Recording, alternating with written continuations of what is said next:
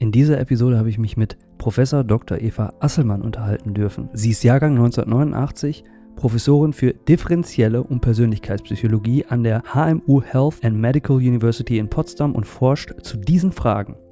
Wie wirkt sich Stress auf unser Wohlbefinden aus? Durch welche Maßnahmen lässt sich die Gesundheit effektiv fördern?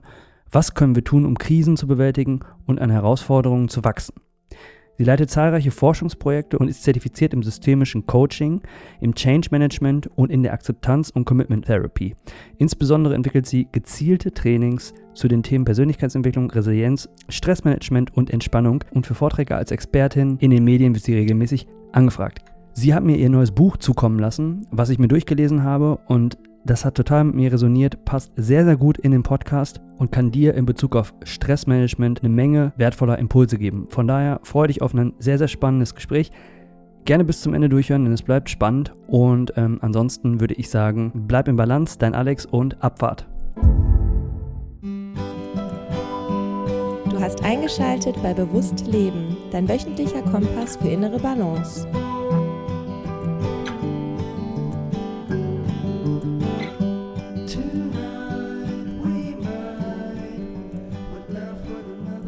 Herzlich willkommen zu Bewusst Leben. Und ja, es ist eine Zeit lang her, dass ich den letzten Interviewgast hier hatte und darum freue ich mich umso mehr, dass ich heute jemanden begrüßen darf hier im Podcast, ähm, nämlich Professor Dr. Eva Asselmann. Hallo Eva. Hallo Alex. Wer du bist, das haben wir gerade schon im Intro gehört. Ich finde total beeindruckend, was du machst und was du in deinen, ich würde jetzt mal selbstbewusst sagen, jungen Jahren schon alles ja publiziert hast. Und wir wollen heute, passend zu diesem Podcast, geht ja um das bewusste Leben, mhm. über das Thema Stress sprechen. Immer wieder Thema hier in mannigfaltiger Form. Und ich beziehe das immer sehr stark auf meine persönliche Erfahrung. Ich habe ja nicht diesen, diesen wissenschaftlichen Hintergrund, wie du den hast. Darum ist es umso spannender. Da kann ich heute nochmal so richtig nachbohren, da wo ich nämlich das Wissen nicht habe, warum Dinge sind, wie sie sind. Und wir möchten natürlich, also ich würde auch super gerne über dein Buch sprechen, was du mir vorab geschickt hast, was ich mir durchgelesen habe. Easy Relax, raus aus der Stressfalle in 20 Sekunden. Ein reißerischer Titel, aber wenn man das Buch liest, dann ähm, kommt man auch relativ schnell dahinter, was du damit meinst. Und ähm, darüber wollen wir heute auch sprechen. Aber zuallererst interessiert mich so ein wenig dein Werdegang. Wie bist du zu diesem Thema Stress, Stressmanagement gekommen? Was fasziniert dich daran? Hast du da eventuell auch sogar persönliche Berührungspunkte mit oder ist das ein rein wissenschaftliches Interesse, was dich treibt? Also erstmal bin ich natürlich auch manchmal gestresst, so wie andere Menschen auch. Da kann ich ja. mich leider nicht von frei sprechen.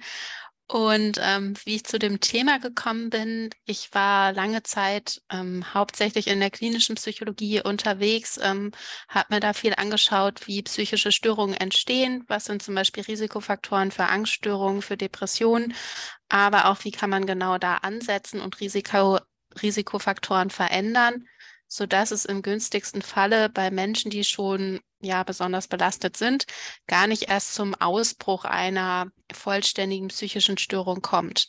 Also die Frage, wie können wir denn verhindern, dass Menschen zum Beispiel eine Angststörung, eine Depression, eine Substanzstörung ähm, oder was auch immer entwickeln. Und es ist so, dass Stress bei nahezu allen psychischen Störungen eine ganz wesentliche Rolle spielt. Ähm, das ist ein Treiber dieses äh, Störungsgeschehens. Ähm, wir haben in der Psychologie sogenannte Vulnerabilitätsstressmodelle, ein etwas sperriges Wort, ähm, mhm. meint aber so viel wie, dass gerade Menschen, die eine besondere Vulnerabilität haben, zum Beispiel eine genetische Disposition, eine familiäre Vorbelastung, dass die besonders rea sensibel reagieren auf stressreiche Erfahrungen ähm, und dann ein erhöhtes Risiko haben, verschiedene Störungen zu entwickeln. Und da liegt es natürlich nahe, sich zu überlegen, wie kann man denn Stress reduzieren? Was gibt es da für äh, Methoden, für Verfahren, die man anwenden kann, ähm, um im Alltag besser mit Stress umgehen zu können? Genau, das ähm, über diese Geschichte bin ich quasi zu dem Thema gekommen. Ja, was ich total spannend finde, ist, was natürlich auch in deinem Buch stattfindet, aber was mich auch persönlich äh, auch sehr stark ja, berührt hat, auch ähm, ist das Thema, also es gibt ja Möglichkeiten von Stress zu entrinnen und man meint, äh, das ist ähm, eine Möglichkeit, um, um, um damit dann zu dealen. Aber eigentlich im Grunde genommen genau das Gegensätzliche. Das beschreibst du auch in deinem Buch, also Thema Alkohol, Social Media, ähm, Konsum von bestimmten Dingen, ob das jetzt Substanzen sind oder der Konsum vor einem Bildschirm von etwas. Ähm, das geht ja, also das ist meine Erfahrung, geht genau in die falsche Richtung. Man flüchtet sich vor etwas und ja, postponed oder delayed ja im Grunde genommen nur das Problem mhm. ähm, und kommt dann eigentlich wieder darauf zurück. Also man löst den Stress dadurch nicht, man läuft nur kurzzeitig davor weg. Ich glaube, bevor wir uns aber konkreter mal so auf die einzelnen Möglichkeiten, die du anbietest, also deine Methode, Easy, mhm. Easy Relax Methode, äh, bevor wir da stärker reingehen, interessiert mich nochmal so auch aus diesem wissenschaftlichen Aspekt heraus, was macht Stress eigentlich mit uns? Also was, was passiert mhm. da genau? Stress ist eigentlich erstmal eine ganz sinnvolle Reaktion unseres Körpers auf erhöhte Anforderungen in der Umwelt. Also wenn wir mit Dingen konfrontiert sind, die uns sehr fordern, die uns potenziell überfordern, dann reagiert unser Körper, indem er alle Ressourcen, die er hat, zur Verfügung stellt, indem er uns quasi ähm, bestmöglich vorbereitet auf mhm. Angriff mhm. oder Flucht. Also unser Herz beginnt beispielsweise zu schlagen, ähm, die Muskelanspannung erhöht sich. All das sind körperliche Prozesse, die dazu dienen, uns besonders leistungsfähig zu machen in dem Moment, damit wir gut reagieren können. Und das ist evolutionär betrachtet eine wahnsinnig sinnvolle, überlebensnotwendige ähm, Reaktion, die da abläuft. Nur ist es so, dass wir in unserer heutigen Umwelt natürlich permanent mit Stress konfrontiert sind, auch mit so einem starken Mental Load, der jetzt ja. so in dieser Form bei unseren Vorfahren noch gar nicht vorhanden war. Und wenn wir permanent gerade mit mentalen Belastungen konfrontiert sind und dieser Stress gar nicht mehr abflaut, dann besteht die Gefahr, dass wir irgendwann ausbrennen, dass es zu wenig Erholungspausen gibt, in der wir unseren Akku wieder aufladen können. Ja. Denn diese ganze Energie, die da bereitgestellt wird, die entweicht, die muss ja irgendwie auch wieder reinkommen. Deswegen brauchen wir Erholungsphasen, in denen wir den Akku wieder auftanken können. Ähm, ja, und gerade heutzutage ist das, denke ich, immer, immer wichtiger, dass wir selbst ähm, Fähigkeiten, Strategien erlernen, wie wir damit umgehen können, weil sich natürlich vieles in unserer Umwelt zunehmend flexibilisiert. Wir haben immer mehr Freiheiten. Wir können sehr viele Dinge tun. Wir werden von morgens bis abends mit Informationen konfrontiert. All das kann Vorteile bieten, erfordert aber, dass wir da gut mit umgehen können, dass wir uns selbst gut regulieren können, damit wir nicht irgendwann ausbrennen. Ja. Und wo fängt Stress an? Ist das eine Sache, die im Kopf anfängt oder ist das eine Sache, die ähm, körperlich beginnt oder ist es mal so oder ist es mal so oder ist es ein Henne-Ei-Prinzip? Mhm. Wie muss ich mir das vorstellen? In der Psychologie unterscheiden wir häufig zwischen vier verschiedenen Ebenen. Das ist mhm. der Körper, dann die Gedanken, Gefühle und Verhaltensweisen. Und auf all diesen Ebenen kann Stress etwas bewirken. Körperlich passieren so Dinge wie, dass unser Herz stärker schlägt, dass wir vielleicht schwitzen, dass unser ähm, dass unsere Muskeln sich anspannen. Ähm, ja, dann gedanklich kann es sein, dass wir denken, oh mein Gott, es wird mir alles zu viel, ähm, ich halte das nicht länger aus, ich werde sterben. Solche Gedanken, die wir häufig haben ja. in Stresssituationen. Gefühlstechnisch fühlen wir uns in der Regel auch nicht gut bei Stress. Wir sind ähm, nervös, ängstlich, vielleicht auch niedergeschlagen, verärgert, wütend. Ähm, und verhaltensmäßig, ähm, ja, ist es so, dass Stress auch bestimmte Verhaltensweisen begünstigt, dass wir zum Beispiel ungesund essen, irgendwelche Snacks konsumieren, rauchen, Alkohol trinken, vielleicht auch gereizt reagieren, andere Leute runtermachen oder anschreien all solche Verhaltensweisen, die das ganze Stressgeschehen noch weiter befeuern. Und diese vier Ebenen, die sind nicht lös losgelöst voneinander, sondern die interagieren und verstärken sich gegenseitig. Also angenommen, ich komme in eine Stresssituation, da könnte es jetzt sein, dass ich bemerke, wie mein Herz rast, ähm, wie angespannt ich bin in der Situation, dann denke ich vielleicht, oh mein Gott, das überfordert mich alles, ich halte das nicht aus. Ähm, ja. Ich fange dann vielleicht an, wegzurennen oder jemanden anzupumpen um mich herum und ich fühle mich natürlich auch schlechter. Und ähm, im ungünstigsten Falle kommen wir dann in einen Teufelskreis, wo diese einzelnen Ebenen sich wechselseitig verstärken. Okay. Und wie, korrigiere mich, wenn ich es falsch verstanden habe, ähm, in deinem Buch, dass man über die körperliche, gedankliche und die Verhaltensebene am besten andocken kann und ähm, gegensteuern kann und dass die Gefühlsebene eher eine Ebene ist, die danach kommt. Habe ich das richtig verstanden? Ganz genau. Also es sind drei verschiedene Ebenen, wo wir Stress ähm, ja, bekämpfen oder besser mit ihm umgehen können. Da gibt es auch ganz viele unterschiedliche Strategien, die man im Optimalfall natürlich miteinander kombinieren sollte. Diese Gefühlsebene, an die kommen wir eher indirekt. Also ich kann mir schlecht sagen, ach ja, ich fühle mich jetzt glücklich und dann ist der Schalter umgelegt auf der Gefühlsebene. Da komme ich nur indirekt dran, indem ich zum Beispiel meine Verhaltensweisen oder meine Gedanken verändere. Deswegen ist es besser, an diesen anderen drei Ebenen anzudocken, nämlich dem Körper, den Gedanken und den Verhaltensweisen. Okay. Ja, ja. Und du merkst, ich äh, will jetzt schon den Bogen nämlich schlagen äh, zu Lösungsansätzen. Darum soll es ja gehen. Und da, das ist, glaube ich, auch für unsere HörerInnen hier super interessant. Nämlich, was kann man konkret machen, wenn man häufig Stress ausgesetzt ist? Eine letzte Frage, bevor wir reingehen. Man hört ja auch oft so positiver Stress, negativer Stress. Differenziert man dazwischen? Ist das eine gut, das andere schlecht? Ist das wirklich so, so simpel gesagt, wie, wie man das oft hört? Oder ist das, wie siehst also, du das? Da ist durchaus was dran, nämlich die Art und Weise, wie wir denken, wie wir Situationen bewerten, beeinflusst unmittelbar, ähm, wie gestresst wir sind. Ähm, es kann sein, dass zwei Personen vor ein und derselben Herausforderung stehen und die eine, die ähm, geht das ganz optimistisch an und vertraut da auf die eigenen Lösungsfähigkeiten, sagt sich vielleicht, Mensch, eine tolle Herausforderung. Beispielsweise, wenn der Chef reinkommt und sagt, hey, könntest du nicht heute Nachmittag spontane Rede halten? Ähm, und findet das ganz toll. Ja, jetzt habe ich die Möglichkeit, hier eine Ansprache zu halten und alle Menschen mitzureißen. Und Person B findet das vielleicht gar nicht toll, sondern total stressig. Man könnte sich da ja auch blamieren. Also die Situation, der Chef kommt rein, ähm, stellt eine Bitte, wäre komplett die gleiche, aber in Abhängigkeit davon, wie wir die Situation bewerten ähm, und gedanklich damit umgehen, mhm. beeinflusst, mhm. wie, wir, wie gestresst wir uns dadurch fühlen. Und es gibt ja auch Menschen, die begeben sich freiwillig in solche ja, Stresssituationen, die körperlich Stress induzieren, zum Beispiel Bungee Jumping. Es gibt Leute, die finden das ähm, ja besonders schön, diese körperlichen Stresssymptome auch zu spüren. Ähm, und es ist eine andere Art von Stress, als wenn ich das Gefühl habe, über mir bricht alles zusammen und ähm, ich verliere die Kontrolle.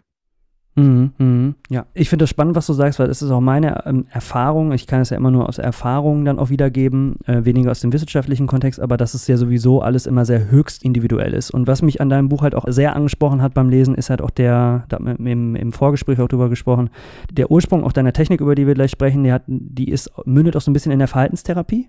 Das mhm, habe ich richtig ganz verstanden. Ganz genau, ne? ja.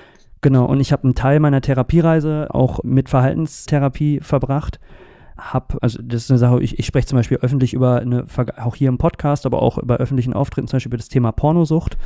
Und an dieses Suchtverhalten sind wir auch rangegangen mit äh, verhaltenstherapeutischen Ansätzen. Und was dann darunter liegt oder was sich dahinter verbirgt, hinter diesem Fluchtmechanismus, da ist es ja genau da, wo es spannend wird. Und dann reden wir auch über Stressmechanismen, über Traumata und so weiter und so fort. Also von daher hat mich das äh, an vielen Stellen äh, sehr äh, persönlich auch berührt, als ich das gelesen habe. Und kurz mal, um die HörerInnen mitzunehmen. Wenn man sich jetzt dein Buch durchliest, finde ich, ist das erstmal sehr logisch strukturiert. Man hat es auch relativ schnell durchgelesen. Das ist eigentlich ziemlich cool in einer stressigen Zeit, wo alle immer ganz viel zu tun haben und viel unterwegs jetzt wieder auch sein können, ähm, dann oh, jetzt auch nochmal wieder ein Buch lesen. Also das hat man wirklich, wenn man Bock hat, an einem Tag easy peasy durchgelesen. Ähm, und es steckt aber trotzdem ziemlich viel drin.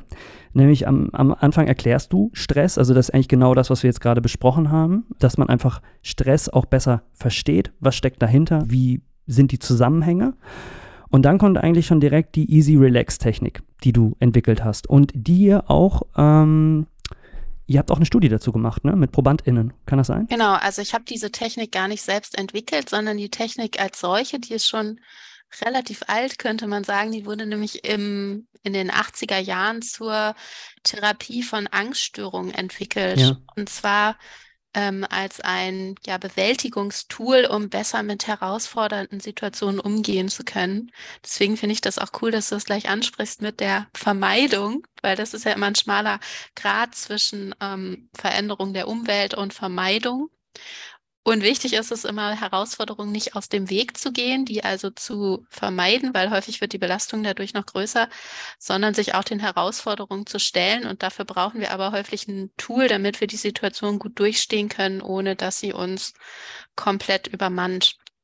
Und die Technik wurde quasi entwickelt, ähm, gerade zur Therapie der generalisierten Angststörungen. Menschen mit generalisierten Ängsten sind sehr häufig wenn nicht sogar dauerhaft angespannt im Alltag, machen sich sehr viele Sorgen, haben deswegen häufig auch eine erhöhte Muskelspannung chronisch. Ähm, und dieses Entspannungstool, also die Easy Relax Technik, wurde entwickelt, um solchen Menschen zu helfen, besser mit dieser Daueranspannung, den permanenten Ängsten, Sorgen im Alltag umgehen zu können.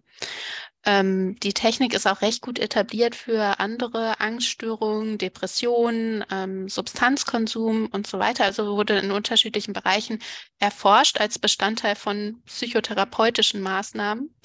Und wir haben eine Studie durchgeführt, wo wir uns angeschaut haben, ob dieses Tool Menschen hilft, die jetzt keine manifeste körperliche oder psychische Erkrankung haben, sondern einfach nur erhöhte Stresssymptome, die also schon belastet sind, ob es denen hilft, die vorhandenen Symptome zu reduzieren und ob das langfristig auch das Risiko reduzieren kann, irgendwann einmal an einer Angststörung, Depression oder sonstigen psychischen Störungen zu erkranken.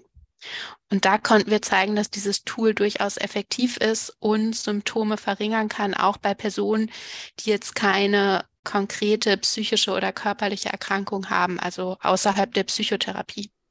Ja, ähm, du sagst auch, wenn du die, die Technik erklärst, äh, auch immer wieder, dass es erstmal dafür da ist, dass äh, man das auch übt, genau in Phasen, wo man noch nicht so super krass gestresst ist, weil wenn man dann wirklich in so einer richtig stressigen Situation ist, dann damit anzufangen, ist, ist es ne, natürlich nochmal eine Nummer schwieriger. Ähm, also finde ich total toll, ähm, diese, diese Präventi mhm, dieser präventive genau. Gedanke, der dahinter steht. Ähm, bevor, bevor dann ähm, der Zug irgendwie schon abgefahren ist und man irgendwie über Genussmittel, die man auch erstmal nur als Genussmittel konsumiert, zum Beispiel, dann anfängt, auf einmal die äh, zu instrumentalisieren und zum mhm. Stressabbau zu nutzen, was ja eben am Ende hin, langfristig zu nichts führt. Genau. Und ähm, ich würde sagen, wir tauchen mal rein in diese Übung. Ähm, ich meine, wir verlinken natürlich das Buch in den Show Notes und da kann man sich das alles mal genau durchlesen. Du hast also sehr viel Mühe dir gegeben, auch mit, mit Listen, die man führen kann, ähm, mit ähm, du hast auch immer so Kurz-Coaching-Abschnitte dazu auch nochmal eingebaut und auch mal Beispiele. Also es ist sehr praxisnah äh, veranschaulicht und man kann das relativ einfach auch, auch äh, aufnehmen. Und das, ich war total neugierig, weil ich auch nicht wusste, was mich erwartet. Und es hat sehr, sehr viel mit Bewusstseinsarbeit zu tun. Und ähm, es, ist, es geht ja um das bewusste Wahrnehmen. Und damit geht es ja eigentlich schon los. Wenn man diese Übung, es ist ja, wir kommen auf diesen diesen kurzen Clickbait-Titel mal so zurück. Ich finde den gut, mhm. ja? das ist keine, keine Kritik, aber ich weiß auch, dass man den, den sowas immer mhm. funktioniert immer besser bei mhm. Büchern. Raus ist der Stressfaller in 20 Sekunden. Das ist natürlich jetzt nicht von jetzt auf gleich, weiß man, wie man in 20 Sekunden komplett sich entspannt. Das ist ja ein Weg, den du erklärst, wie man da hinkommt. Und der hat natürlich schon ein bisschen was auch mit Übung zu tun. Und es fängt an mit progressiver Muskelrelaxation. Äh, was ist das und ähm, äh, was tut man da genau? Ja, ich hole da noch mal ein ganz klein bisschen aus. Also Ziel dieser Technik, der Easy Relax Technik, ist es, am Ende innerhalb von 20 Sekunden entspannen zu können, und zwar in der Stresssituation selbst. Also ich merke, oh, jetzt wird es gerade stressig, ähm, die ersten Stresssymptome, die flackern so auf bei mir. Und dann kann ich mich innerhalb von wenigen Sekunden intensiv runterbringen. Das ist so dieses, die Fertigkeit, die am Ende stehen sollte. Damit ich das später kann in der Stresssituation, muss ich das erstmal üben, schrittweise, denn ja, diese Fertigkeit, die existiert leider noch nicht, wenn man das Buch gelesen hat, sondern man muss schon einige Übungen machen. Und ähm, die erste Übung ist die progressive Muskelentspannung. Das ist eine sehr gut etablierte Entspannungsmethode, wo man sich hinsetzt und nach und nach die einzelnen Muskelpartien des Körpers durchgeht, jede Muskelpartie kurz anspannt und dann entspannt, bis der gesamte Körper tiefenentspannt ist. Die Technik empfiehlt sich vor allen Dingen für Laien, die jetzt noch nicht so viel ähm, Erfahrung haben mit Entspannungsverfahren, denn im Alltag sind wir häufig dauerangespannt und merken das gar nicht mehr. Und durch diese diesen Unterschied zwischen der Anspannung und der Entspannung gelingt es vielen Menschen ein sehr gutes Feeling dafür zu entwickeln, wie fühlt sich eigentlich vollkommene Tiefenentspannung an. Ähm, wie ist das, wenn all meine Muskeln gelöst und entspannt sind? Dauert natürlich relativ lange, weil man sukzessiv die einzelnen Muskelpartien des Körpers durchgeht. Das äh, braucht länger als 20 Sekunden.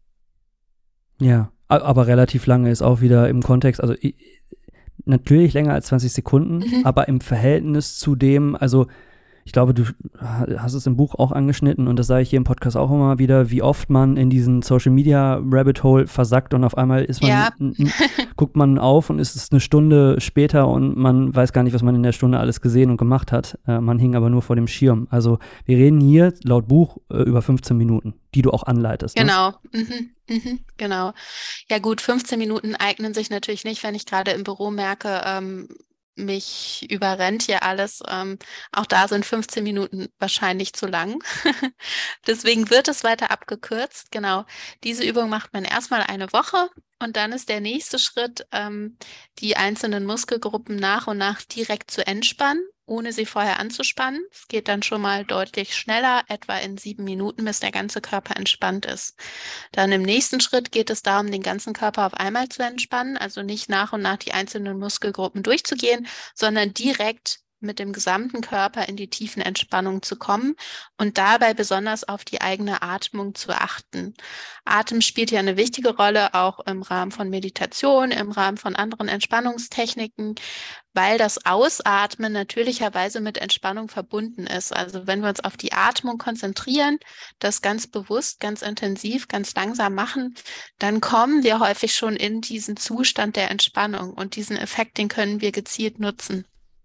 Ich musste auch, mhm.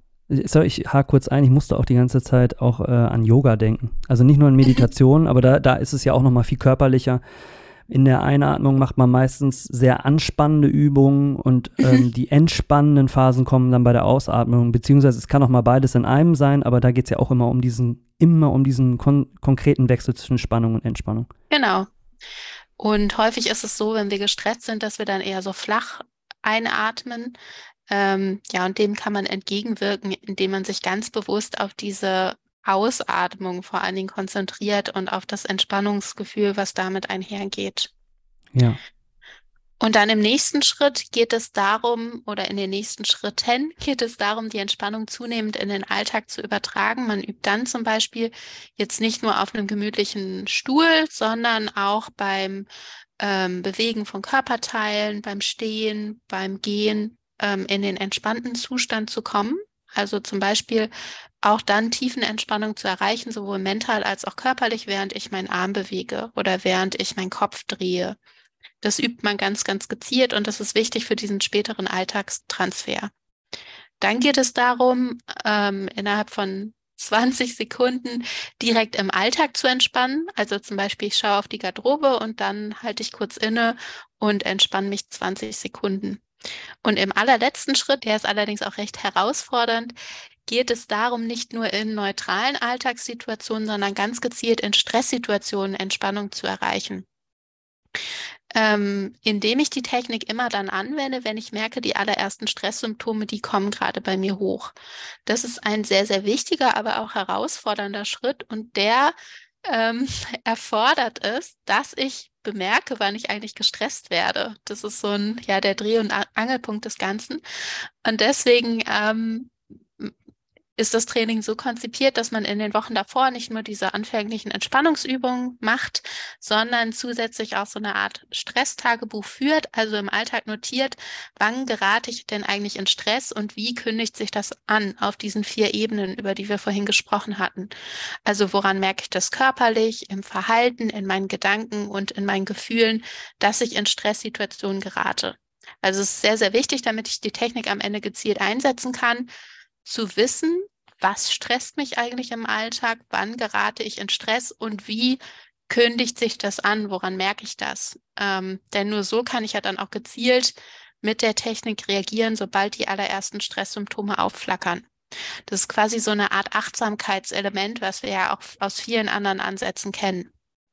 Diese Awareness im Alltag. Mhm. Genau, das meine ich mit Bewusstseinsarbeit. Also das ist, wird da sehr, super klar eben im, im Zeithorizont. Also jetzt haben wir ja schon gehört, man muss ein bisschen Zeit investieren, bis man hinkommt zu diesen 20 Sekunden und im Idealfall auch zu den 20 Sekunden in stressigen Situationen. Also das ist dann so das, das, das äh, Ziel, da möchte man hin. Aber wenn ich anfange mit der Muskelentspannung, mit der progressiven, ähm, hast du gesagt, was, eine, eine Woche oder wie lange muss ich für die mhm. einzelnen Phasen ungefähr einplanen? Ist das individuell oder gibt es da irgendwie eine, eine, Reise? Also wie viel mhm. Total Time Invest muss ich äh, haben, um am Ende bei den 20 Sekunden rauszukommen? Das sind insgesamt acht Schritte und für jeder Schritt ist etwa eine Woche eingeplant.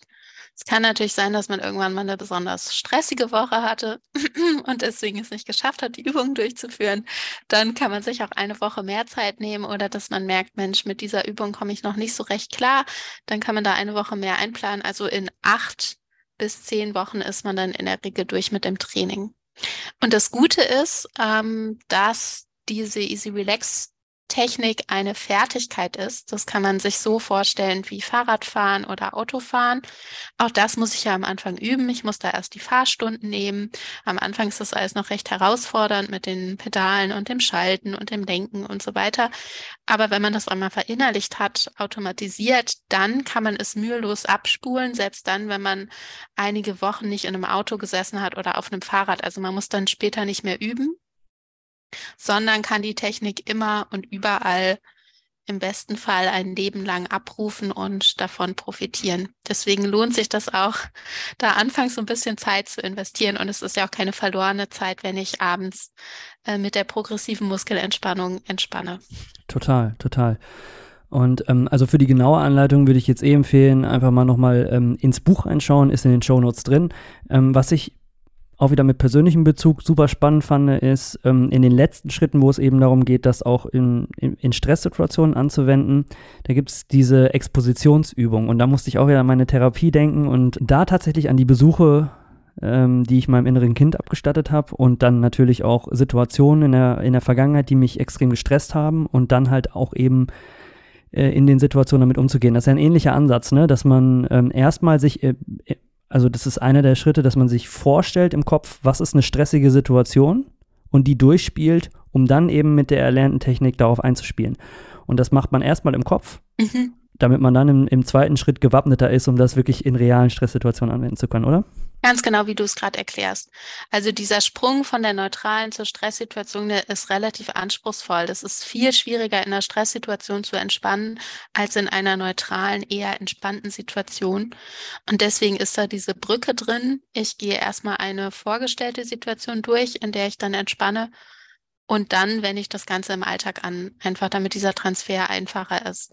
Denn vorgestellter Stress, der löst in der Regel eine schwächere Reaktion aus als realer Stress. Ja.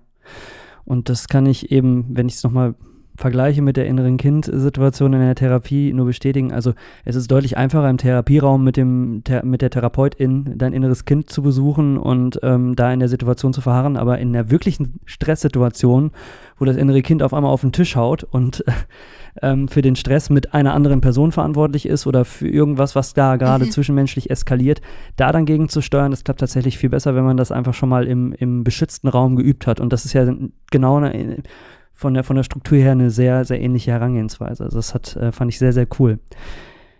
Mhm. Wenn wir nochmal ähm, auf die Struktur deines Buches schauen. Mhm, also dann, du erklärst am Anfang den Stress, äh, dann geht es in diese Technik rein, die wirklich sehr detailliert erklärt ist. Also man hat da ganz konkrete Anleitungen.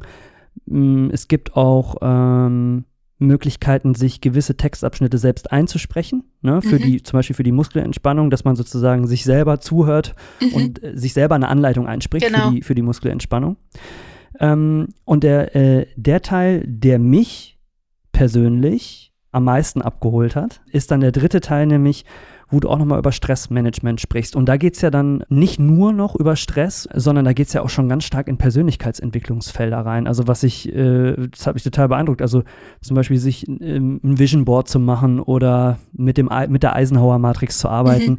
Ähm, das sind so alles Dinge, wo ich so dachte, so wow, okay, ja, ähm, auch all diese Dinge können dazu beitragen, dass man eben auch Stress minimiert, ne? wenn man gut plant, wenn man gewisse Dinge vernünftig von vornherein angeht und ähm, die verschiedensten Lebensbereiche stellst du da auch ganz stark nach vorne, ne? dass halt nicht nur Arbeit äh, wichtig ist, sondern eben auch der Umgang mit, ähm, mit dem sozialen Umfeld, auch die ges eigene Gesundheit, die körperliche und mentale. Also das ist, ähm, hat mich ähm, am meisten dann noch reingesogen und dann äh, kann man der Technik, die du vorstellst, auch einen sehr konkreten Platz geben, mhm. weil man sich ja dann in diesen mhm. Beschreibungen mal wiederfindet. Und ähm, jetzt ist so, äh, so meine Frage, als ich das so durchgelesen habe, du zitierst ja auch manchmal bekanntere Menschen. Unter anderem hast du auch Buddha zitiert an mehreren Stellen, mhm. wenn ich das richtig gesehen habe. Ich wollte unbedingt die Frage stellen, was bedeutet für dich Spiritualität? Für mich ganz persönlich. Für dich persönlich, vielleicht aber auch im Zusammenhang mit dem Buch, mit Stress, in, in welche Richtung du auch immer gehen magst mit der Antwort. Also ich persönlich bin kein spiritueller Mensch. Ich bin eher so, ja, mhm. Fakten, Empirie orientiert. Das ist, denke ich, auch ein Grund, warum ich Wissenschaftlerin geworden bin. Ich bin da so sehr knallhart auf der Datenebene. Aber ich bin ähm, ja ein ganz großer Fan davon, sich selbst darüber bewusst zu werden, was ist denn eigentlich Sinn? Was sind meine Visionen, meine Werte, äh, meine Ziele im Leben? Also durchaus auf dieser größeren Ebene auch zu denken und sich wirklich mal Gedanken zu machen, was ist für mich der Sinn des Lebens? Was sind meine grundlegenden Werte? Wo strebe ich eigentlich hin? Was möchte ich erreicht haben am Ende meines Lebens? Ich glaube, das ist ganz, ganz zentral und spielt für Stressmanagement eine wahnsinnige Rolle. Denn nur wenn ich das weiß, wenn ich Klarheit darüber habe, schaffe ich es ja im Alltag, mich nicht mehr von diesen vielen Kleinigkeiten aus dem Konzept bringen zu lassen. Und nur dann kann ich auch gut Ziele setzen, Prioritäten setzen. Ähm, nur dann weiß ich, welche Aufgaben ich ablehnen sollte, worauf ich mich fokussieren sollte. Das halte ich für unheimlich wichtig. Ja. Ich frage die Frage deswegen, weil Spiritualität vielleicht einfach ein schwieriger Begriff geworden ist, weil er viel auch äh, in den falschen Ecken und Kreisen für falsche Zwecke verwendet wird. Ähm, und was ich damit verbinde, ist ganz stark auch der Zugang zur eigenen Intuition. Und dann sind wir ja ganz schnell wieder ne, bei, einem, bei einem Vision Board zum Beispiel. Also wie soll ich eine Vision für mein Leben erstellen und ähm, äh, ausskizzieren, wo ich hin möchte, ähm, auf eine stimmige Art und Weise, wenn ich keinen Zugang zu meiner Intuition habe und zu meinen Gefühlen und was sich richtig anfühlt. Und ich glaube, dass das ein großer Teil ist und dass das äh, eine Sache ist, die sich sehr gut zusammenführen lässt, auch mit Wissenschaft. Und ähm, äh, dass äh, der Begriff halt einfach so ein bisschen negativ konnotiert ist, das kommt jetzt halt einfach durch verschiedene Strömungen. Aber deswegen hat mich einfach deine Antwort total äh, interessiert, ähm, wenn es darum geht. Was ich auch, ähm, also was mir an vielen Stellen im Buch auch noch aufgefallen ist, äh, sehr positiv ist einmal, dass du auch sagst, manchmal ist es auch einfach so, wie es ist und dann nimm es an. Ja, manchmal ähm, hilft auch die Technik nicht und manchmal ist es auch einfach eine schwierige Zeit. Also ich habe das an mehreren Stellen in verschiedenen Kontexten gelesen. Annehmen, was ist, habe ich mir aufgeschrieben. Und ich finde, auch das hat einen spirituellen Touch. Also einfach zu akzeptieren, dass es vielleicht auch mal gerade ein schlechter Tag ist. Und das heißt ja nicht, dass ich morgen nicht wieder anfangen kann mit der Easy Relax Technik und halt vielleicht hat es heute nicht so gut funktioniert, aber morgen äh, kann es ja weitergehen. Absolut. Ähm, das ist auch nicht unbedingt ein Widerspruch, dass ich da gar nicht die Technik machen muss. Aber genau, wir wissen aus der Forschung, dass radikale Akzeptanz, so wird das auch häufig ähm, bezeichnet, ganz, ganz wichtig ist. Das kommt vor allen Dingen aus dieser Strömung der Akzeptanz- und Commitment Therapy. Gibt es relativ viel neuere Forschung zu. Ähm, dass es häufig sinnvoll ist, Dinge erstmal anzunehmen, weil häufig sind wir so in dem Modus, dass wir Dinge eigentlich nicht haben wollen. Dann versuchen wir die wegzudrängen oder wir regen uns noch darüber auf und dann wird es in der Regel nur stärker. Also wenn du jetzt heute aufstehst und dann denkst du dir, ach, ich wollte doch heute irgendwie total happy sein, aber jetzt bin ich schon wieder so schlecht drauf und dann ärgerst du dich noch darüber, dann wird wahrscheinlich deine schlechte Stimmung noch mehr werden. Insofern ist das nicht zielführend und kann dazu führen, dass du umso gestresster bist und dir noch mehr Druck machst und deine negativen Emotionen dadurch noch weiter zunehmen. Indem man erstmal sagt, das ist okay, ich nehme das erstmal an, ohne direkt in die Wertung zu gehen. Ich akzeptiere jetzt diesen Zustand, ohne dass ich sage, das ist besonders gut oder besonders schlecht. Ich nehme es einfach nur an lässt dieser Zustand häufig schon nach. Und ich finde, das ist unheimlich wichtig, unheimlich kraftvoll, und ähm, man kann trotzdem in der Situation dann versuchen, eine Entspannungsmethode zu machen oder sich runterzubringen. Cool. Wie wichtig sind für dich, ähm, vielleicht ist es auch eine rhetorische Frage, aber wie wichtig sind in deiner Arbeit ähm, jetzt gerade auch im Stressbereich neuronale Assoziationen? Also ich glaube, dass du damit auch arbeitest, also nicht nur ich glaube, aber du, du hast ja, also diese, diese auch 20-Sekunden-Technik, du veranschaulichst das ja auch ähm, häufiger implementierbar wird sie zum Beispiel, wenn man sich Zettel irgendwo in die Wohnung klebt, um sich auch immer wieder zu erinnern, ey, jetzt kann ich diese Übung mal üben und machen. Weil ich muss da häufig dran denken, das ist jetzt nicht explizit in deinem Buch, aber das ist ja auch so eine Assoziation. Ähm, ich meditiere relativ viel. Das ist so meine ähm, Art, mit, mit, mit Stress auch äh, umzugehen. Auch längere Meditationen, tiefe Meditationen, aber die funktionieren bei mir weniger gut im Bett, weil mein Körper da Schlaf mit assoziiert und die Wahrscheinlichkeit, dass ich eben man kommt ja bei Meditation kommst du ja immer stark an diese mhm, Grenze mhm. kurz vor dem Einschlafen und dann möchtest du ja eigentlich bleiben und im Bett mhm. ist eigentlich äh, der Körper auf Schlaf eingestellt. Deswegen ähm, ist es ratsam, irgendwo anders sich den Ort zu suchen, zu meditieren. Wie wichtig ist das für deine Arbeit, diese neuronalen Assoziationen, die wir haben? Ähm, also einmal zu dem Schlafen.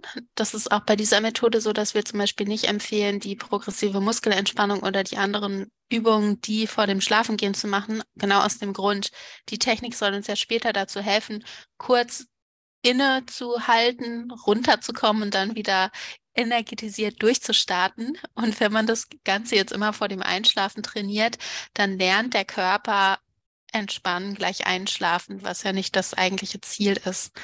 Dann zu dem neuronalen, so wenn man das naturwissenschaftlich betrachtet, könnte man sagen, dass Lernen, auch diese Technik lernen, immer eine ja neuronale Veränderung beziehungsweise neue neuronale Verknüpfung bedeutet. Also im Gehirn auf dieser neuronalen Ebene bedeutet Lernen immer neue Verknüpfungen, ja Veränderungen im Gehirn. Und ähm, wir wissen gerade, wenn es darum geht, neue Routinen, neue Verhaltensweisen zu erlernen, dass dann so, wenn dann Verknüpfungen besonders wichtig sind, also dass wir so situative Hinweisreize nutzen. Zum Beispiel, ähm, dass wir uns angewöhnen, immer wenn ich abends nach Hause komme, dann mache ich die Übung oder ähm, dass man sich irgendwo einen Sticker anbringt und sagt, immer wenn ich diesen Sticker erblicke, dann entspanne ich. Also es ist besonders gut, solche Wenn-Dann-Verknüpfungen zu bilden und sich bestimmte Situationen rauszusuchen, in denen man ein bestimmtes Verhalten ausführt. Das erleichtert diese Umsetzung von Plänen, von Intentionen. Ähm, ja, im Verhalten, dass man es dann tatsächlich auch macht im Alltag. Ja, und was hast du für einen Tipp, wenn ähm, ich ein, ein assoziatives Muster brechen möchte? Also mal angenommen, konkretes Beispiel, ich habe immer oder sehr häufig gelange ich eine, in eine stressige Situation mit einem Familienmitglied oder mit der Partnerin. Du hast das, glaube ich, auch in dem, in dem Buch als Beispiel genannt, irgendwie der, der Schwiegervater, der einem immer einen Kommentar drückt. Ähm, wie, wie breche ich dann mit meiner Reaktion, weil da ist es ja auch trainiert, mhm. ne? wahrscheinlich mhm. schon über, über Monate und Jahre, dass ich auf eine Art reagiere, die mir nicht gut tut. Und wie durchbreche ich das? Und wie spielt da auch die Easy Relax Technik äh, mit rein? Da ist es hilfreich, sich zu überlegen, was man alternativ tun möchte. Bei solch, gerade wenn wir bestimmte unerwünschte Verhaltensweisen abbauen wollen, dann überlegen wir uns häufig, ich möchte das jetzt nicht mehr machen. Ähm, aber wir brauchen ja eine alternative Verhaltensweise. Also angenommen, ich möchte jetzt mit dem Rauchen aufhören und ich habe vorher aber immer dann geraucht, wenn ich gestresst war, muss ich ja jetzt wissen, was mache ich denn jetzt alternativ, wenn ich wieder in Stress gerate? Oder immer, wenn ich provoziert war und mich hat der Schwieger Schwiegervater rasend gemacht und ich habe den dann an angebrüllt, um meinen Stress abzubauen. Was mache ich denn jetzt alternativ, wenn ich den nicht mehr anbrülle? Wir müssen uns also überlegen, welches Verhalten wollen wir alternativ ausführen, statt diesem alten Verhalten, was jetzt weniger stark vorkommen soll. Und da hilft es unheimlich, sich über diese alternativen Gedanken zu machen. Also hier ist im Grunde genommen dann, ne, also Stress zeigt sich ja auf diesen vier Ebenen und diese drei machen den Ansatz einfach und hier sind wir dann auf der gedanklichen Ebene, wo wir reingrätschen, ne? Ähm, genau, also man, wir brauchen erstmal diese Intention. Was möchte ich mhm. eigentlich wann machen? Und das kann auch ein Verhalten sein. Ich könnte zum Beispiel mir dann vornehmen, und da hilft mir wieder diese Easy Relax Technik, ähm, wenn mich der Schwiegervater wieder provoziert und ich merke dann in mir drin, beginnt es zu brodeln, das sind ja dann die ersten Stresssymptome, ja. dann wende ich ganz gezielt die Easy Relax Methode an, um mich runterzubringen. Und dann überlege ich mir, nachdem ich tief durchgeatmet habe und mich entspannt habe, wie ich da ich gelassen drauf reagieren kann, was ich alternativ sagen könnte. Vielleicht sagt der Schwiegervater ja auch immer wieder dieselben Dinge, die mich jedes Mal wieder auf die Palme bringen. Da könnte ich mir dann schon im Vorhinein Gedanken machen, was könnte ich denn gelassen beim nächsten Mal kontern oder wie möchte ich alternativ reagieren? Wie verhalte ich mich ja. ganz konkret in der Situation? Mhm, mhm. Ja, spannend. Aber dann haben wir ja zwei, zwei Fälle. Ne? Man kann sich vorher gedanklich darauf vorbereiten, man kann auch in der Situation, wenn es nicht klappt, verhaltenstechnisch mhm. ähm, darauf reagieren, eben zum Beispiel durch die Easy Relax Methode. Ähm, ja, das ist, das ist sehr konkret. Darauf wollte ich hinaus. Sehr schön. Ähm, Was sind so deine weiteren Ziele und Forschungsprojekte jetzt gerade? Ähm, bist, du, bist du weiterhin in diesem im Bereich Stressmanagement unterwegs? Ich meine, du bist ja in verschiedenen Bereichen unterwegs. Was sind so deine nächsten mhm. Schritte, die du anstrebst? als äh, Forscherin? Ja, meine Forschung, die ist angesiedelt an der Schnittstelle von Gesundheits- und Persönlichkeitspsychologie. Mich interessiert vor allen Dingen, wie sich die Persönlichkeit verändert, auch bei einschneidenden Nebenseignissen, wie auch stressreichen Erfahrungen und ähm, ja, wie wir stressreiche Erfahrungen, Herausforderungen in unserem Leben bestmöglich bewältigen können mit solchen Entspannungstechniken, aber auch mit anderen Maßnahmen.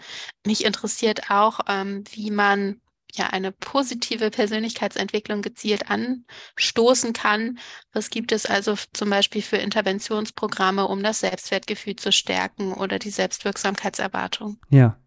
Was ist deine Vision, wo wir jetzt schon über Vision Board und so ge gesprochen haben. Ähm, hast du eine größere Vision oder ein größeres Ziel oder sagst du, du publizierst und ähm, du schaust auf, was dann auf deinen Weg kommt? Gibt es da eine größere Vision? Du willst so und so viele Publikationen rausgebracht haben oder möchtest so viele Menschen erreicht haben oder möchtest was Konkretes verändert haben?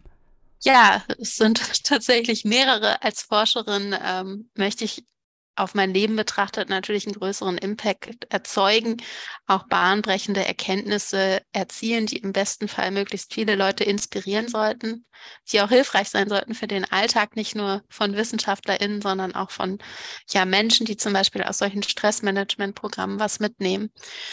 Ähm, ja, von daher ist ein Ziel, bahnbrechende Forschung zu machen, die viele Menschen inspiriert ähm, und dann bin ich auch jemand, der gerne immer wieder neue Dinge ausprobiert, zum Beispiel solche populärwissenschaftliche Bücher schreibt.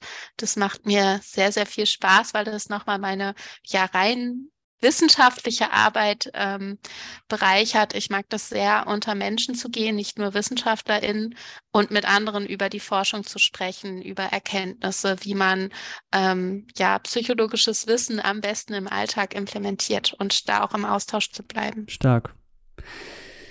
Super. Ähm, ich würde es jetzt hierbei bestehen lassen weil ich finde, das ist ein sehr rundes Gespräch. Ähm, hast du noch Anmerkungen oder Dinge, die ich vergessen habe zu fragen, wo du sagst so, ey Alex, das steht aber im Buch noch drin, das, äh, da möchte ich noch gerne drüber sprechen. Nee, ich glaube, wir waren da schon sehr, sehr ausführlich. Cool. Dann äh, bedanke ich mich riesig für deine Zeit. Ähm, das Buch, wie gesagt, in den Show Notes und da gibt es dann eben die, die ausführliche Anleitung, wie das genau funktioniert, zu diesen raus aus der Stressfalle in 20 Sekunden zu kommen. Und ansonsten bleibt mir gar nichts anderes übrig, als mich nochmal zu bedanken, Eva. Und ganz liebe Grüße nach, ich meine Potsdam, oder? Genau, Potsdam, Berlin. Alles klar. Dann äh, hoffentlich auf bald. Mach's gut. Ich danke dir. Vielen Dank für das spannende Gespräch. Hat mir sehr, sehr viel Spaß gemacht. Bis dann.